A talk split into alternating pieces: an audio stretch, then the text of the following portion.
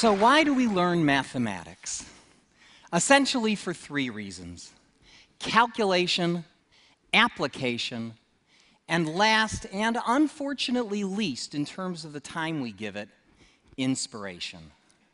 Mathematics is the science of patterns, and we study it to learn how to think logically, critically, and creatively. But too much of the mathematics that we learn in school is not effectively motivated. And when our students ask, why are we learning this? And they often hear that they'll need it in an upcoming math class or on a future test. But wouldn't it be great if every once in a while we did mathematics simply because it was fun or beautiful or because it excited the mind? Now, I know many people have not had the opportunity to see how this can happen, so let me give you a quick example with my favorite collection of numbers, the Fibonacci numbers. Yeah, I already have Fibonacci fans here. That's great. Now, these numbers can be appreciated in many different ways. From the standpoint of calculation, they're as easy to understand as 1 plus 1, which is 2. Then 1 plus 2 is 3, 2 plus 3 is 5, 3 plus 5 is 8, and so on. Indeed, the person we call Fibonacci was actually named Leonardo of Pisa, and these numbers appear in his book, Liber Abaci, which taught the Western world the methods of arithmetic that we use today. In terms of applications, Fibonacci numbers appear in nature surprisingly often.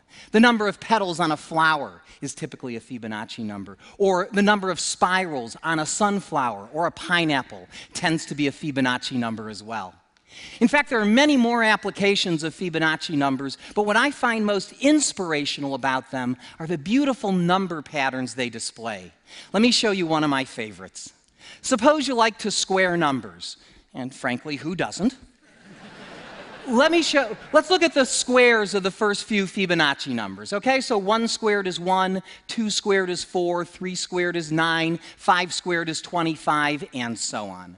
All right, now, it's no surprise that when you add consecutive Fibonacci numbers, you get the next Fibonacci number, right? That's how they're created. But you wouldn't expect anything special to happen when you add the squares together. But check this out 1 plus 1 gives us 2, and 1 plus 4 gives us 5. And 4 plus 9 is 13, 9 plus 25 is 34, and yes, the pattern continues. In fact, here's another one. Suppose you wanted to look at adding up the squares of the first few Fibonacci numbers. Let's see what we get there. So 1 plus 1 plus 4 is 6. Add 9 to that, we get 15. Add 25, we get 40. Add 64, we get 104. Now look at those numbers. Those are not Fibonacci numbers, but if you look at them closely, you'll see the Fibonacci numbers buried inside of them. Do you see it? I'll show it to you. 6 is 2 times 3, 15 is 3 times 5, 40 is 5 times 8, 2, 3, 5, 8. Who do we appreciate? Fibonacci, of course. Now, as much fun as it is to discover these patterns, it's even more satisfying to understand why they are true. Let's look at that last equation. Why should the squares of 1, 1, 2, 3, 5, and 8 add up to 8 times 13? I'll show you by drawing a simple picture. All right, we'll start with a 1 by 1 square, and next to that put another 1 by 1 square. Together they form a 1 by 2 rectangle. Beneath that, I'll put a 2 by 2 square, and next to that, a 3 by 3 square.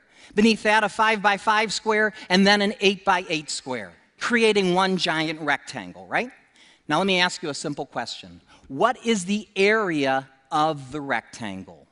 Well, on the one hand, it's the sum of the areas of the squares inside it, right? Just as we created it. It's 1 squared plus 1 squared plus 2 squared plus 3 squared plus 5 squared plus 8 squared, right? That's the area. On the other hand, because it's a rectangle, the area is equal to its height times its base.